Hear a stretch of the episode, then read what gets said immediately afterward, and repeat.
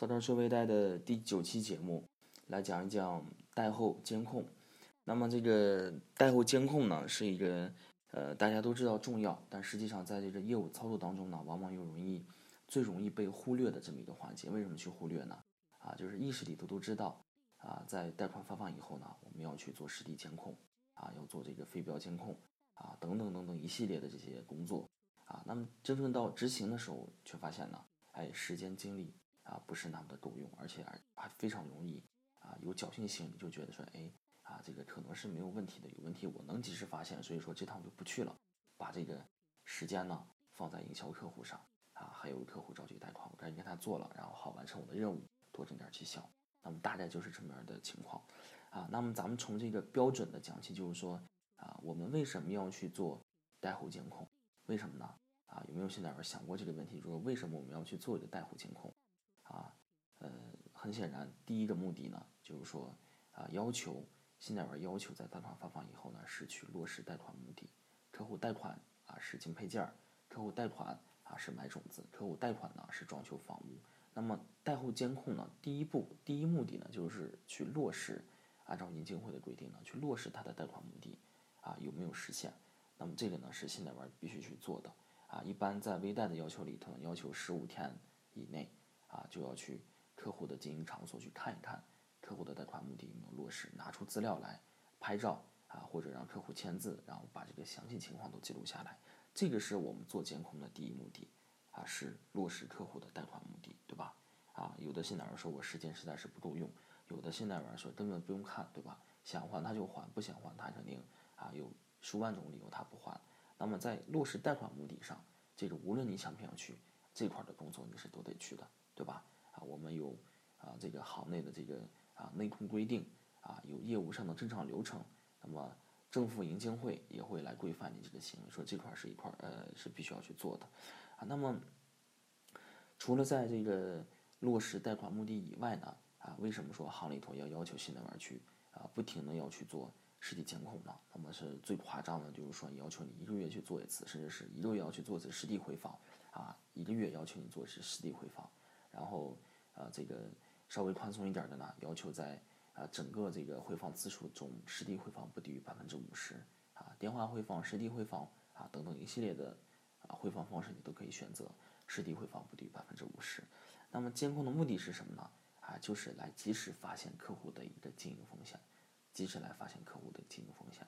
啊，这个这个解释是非常好理解，就是说，如果你贷款发放以后，你不去客户那里看的话。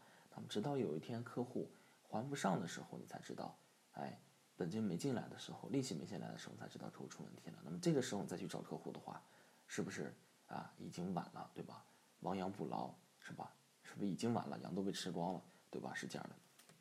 所以说呢，就是通过定时定点的去监控客户生意上的一个变化，监控客户家庭情况的一个变化，来判断他风险出现的一些啊因素。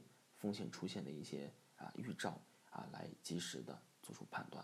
那么在这个正常的业务操作流程当中呢，信贷的回访不仅对时间有明确的要求啊，对他去怎么去做回访啊，也有明确的要求。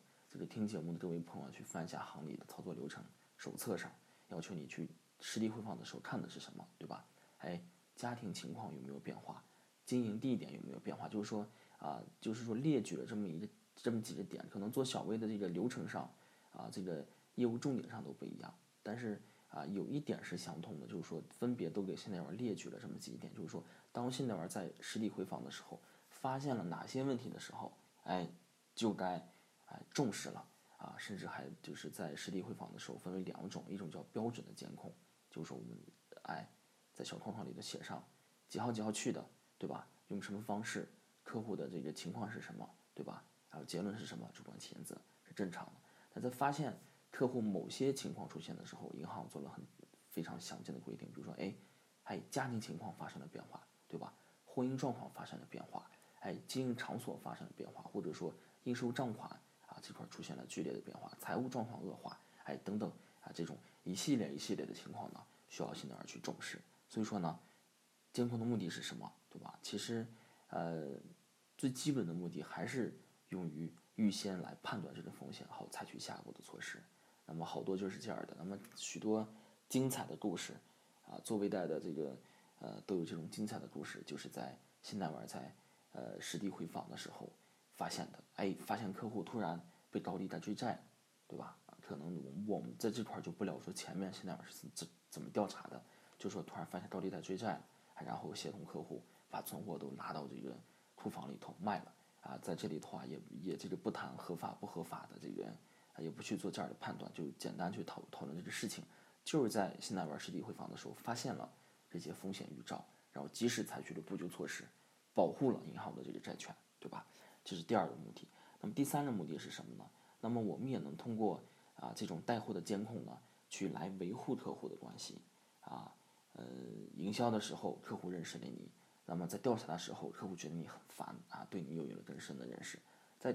贷款审批下来以后呢，客户觉得，哎，这小伙子还不错，对吧？还能办事儿，啊，感情升华。在贷款啊发放的那一天呢，签合同那一天呢，你跟这个客户的感情呢，啊，达到了一个很高的顶点，啊，那一天其乐融融，对吧？客户对你交头称赞，啊，你语重心长的安抚客户，啊，那那么这个是终点吗？不，从那一天起呢，你跟客户的角色就互换了。最开始的时候呢，是客户求着你去办事情，那么那天以后呢，是你在求着客户。来，对吧？整个咱们把这一款啊按时还上，对吧？不要影响自己的信用记录，决策发生变化。所以说呢，贷后监控呢就给我们提供了这样的一个机会，我们能够去加强和客户的一个关系，哎，让客户对你了解更深，对吧？从业务上到人情上啊，都能对你有一个基本的依赖、基本的啊了解让他觉得这个这笔贷款呢，让他加重他的心理负担啊，不会轻易出逾期，对吧？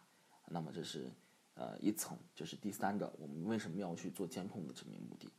那么第四个呢，就是说，呃，我们为什么要去不断的往客户那里跑呢？啊，当然是啊，很有很自私的目的在里头。第一个是保证这笔贷款不要出问题。那么还有呢，我们通过呃这个不断的去实地回访、电话沟通呢，来加强和客户的关系。哎，对吧？啊，张总啊，张总、王总、张哥、李哥，对吧？啊，张大姐、李大姐，对吧？哎。跟你熟了以后呢，我们是不是能够把握好多的贷款机会？仅就这个客户来说呢，哎，可能我们三四个月头上再过去的时候，是不是他又有贷款机会呢？被我们捕捉到了。哎，我们无论是给他做贷款，还是营销一些其他渠道类的产品，是不是也是比较好的机会？或者说，我们通过这个好客户，物以类聚，来通过他呢，啊，让他帮我们去介绍一些其他的客户，或者主动要求客户，哎，认识一下他的朋友，啊，通过任何这种其他的方式呢？来把他的人脉资源挖过来，对吧？实际上呢，这一二三四就是我们做日常监控的时候的这几个目的。最重要的是什么呢？落实贷款目的，这是我们监控的第一项内容。那么第二项呢，就是我们做监控的我们的一个基本的一个诉求，防范风险。第三点呢，啊，是信贷员的一些小心思，啊，维护客户关系，对吧？哎，我常来，你认识我，对吧？啊，不要给这些挣这些幺蛾子，按时还款。那么。第四点呢，就是说，我们通过监控，本来是防范风险的一个动机初衷啊，我们捎带着跟客户把关系混好了，能挖掘一些资源。这个就是说，所有银行不包括微贷，在做这个贷后监控时候呢，大概的一个目的，大概就是这么多。可能有的银行把它扩充到六点七点，那么核心的四点呢，哎，大概就是这些。那么，在实际的这个微贷的操作流程当中呢，包括我。做了这么五六年的微贷，就发生了这样的一个问题，就是说，呃，最早四五年以前呢，在经济形势非常好的时候呢，啊，就是说全民创业，热火朝天，全国各地都是一片繁荣的景象，啊，那么这个时候呢，啊，是重贷轻管的，啊，虽然说贷款，啊，历来都有这样的一个毛病，就是说我们重放，啊，轻管，啊，那么在前四五年的时候呢，微贷这块的问题也是非常严重的，我们只管放，啊，不管维护。那么那个时候呢，行内的这个也是，啊，所有的这个金融机构呢，也是趁着这个大好时候呢，哎，我们去追追求这个速度，追求规模，追求利润，啊，可能后面的事情，第一是没精力管，啊，第二可能也是，啊，不管也没有出现什么大的问题，所以说大家呢，啊，这个所有的精力都在营销客户上，啊，那个时候呢，啊，可能连营销客户的精力都没有谈太多，是那个时候的市场的需求是非常旺盛的，他们。大家共同的精力都在调查上，就是说，造成了呃信贷员的业务。我在前几章讲过这个，就是说，作为一个信贷员呢，业务技能大概分了这么几类：调查、呃，营销、调查、维护，就是说在营销和维护上，啊，这个能力呢是弱化的，就只管调查，前头后面都不管，前头后面都不管。那么在经济形势一旦转差的时候呢，首先受制的啊，就是呃这个信贷员这个维护能力不足，造成了这个大量的逾期，其实已经出现了症状上的恶化。就像我上一个这个节目当中所讲的啊，这个本来就是说呃你能够发现这些问题，但是呢，他忽视了这个贷后监管啊、贷后监控的这个重要性。啊，直到有一天还不上钱的时候，才知道客户出问题了。那个时候为时晚矣。所以说呢，在这个时候呢，首先是啊，在这个维护上能力呢啊受制了啊。紧接着呢，因为经济形势不好了，哎，没有那么多的需求了。现在而且之后发现，哎，营销客户能力也没有呀。那个时候是上门户，这个时候呢，然后现在玩主动出去找客户的时候，才发现，哎，在最能吃苦的刚入行的那几年呢，没培养下这个能力啊。等到这个第三四年、四五年头上一下子。需要信贷员去具备这样能力的时候呢，还发现非常懒，非常痛苦，对吧？就是这样的。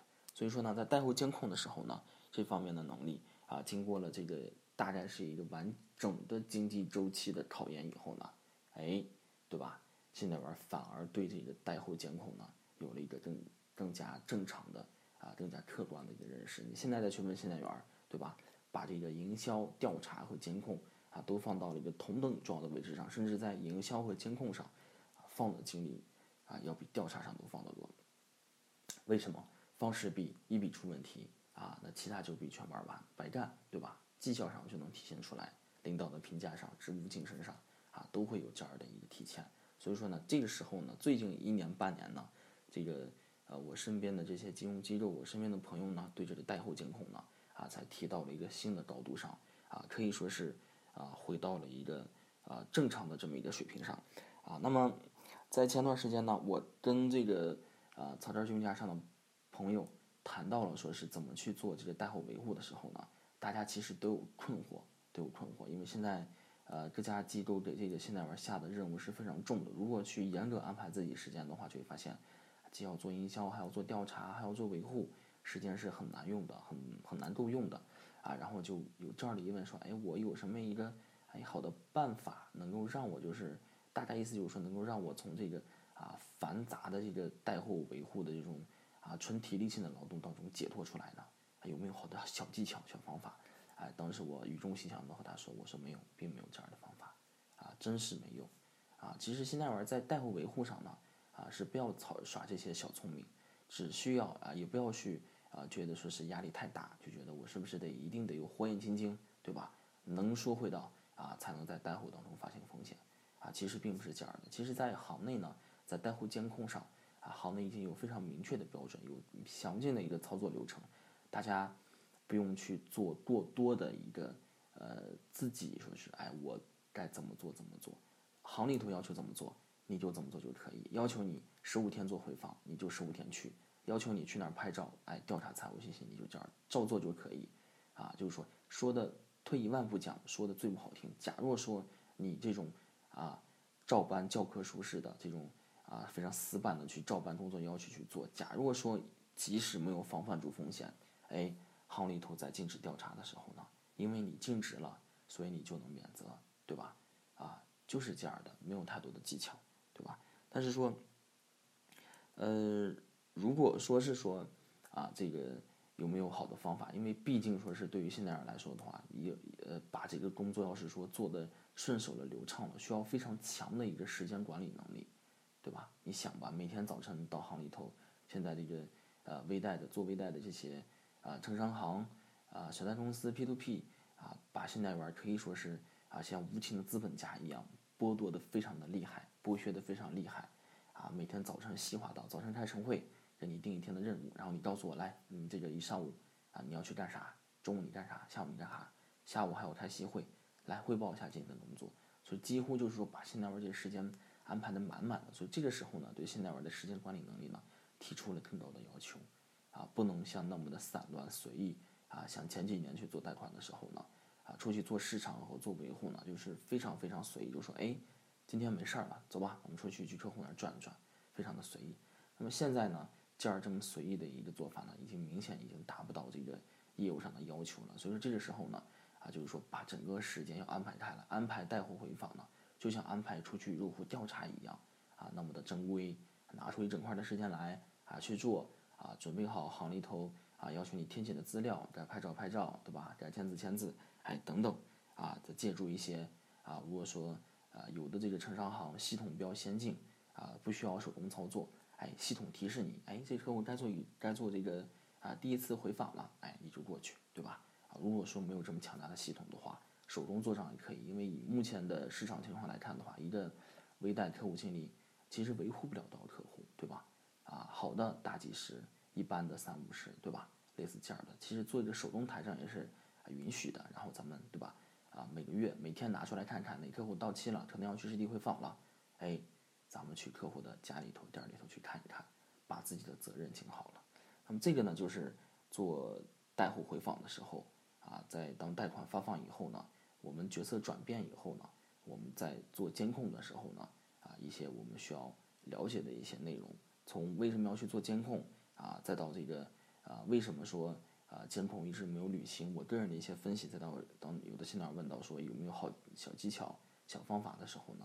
我个人的一些感悟，啊，那么这个呢就是今天的一个全部的内容啊。信贷流程讲到这儿的时的时候呢，其实已经就是基本完毕。那么下期节目呢，会和大家重点分享一下逾期清收，就是说在监控当中呢，哎，发现了客户还款出现问题了，我们该怎么做啊？我们该怎么做？那么这个呢，就是今天的全部内容。谢谢大家。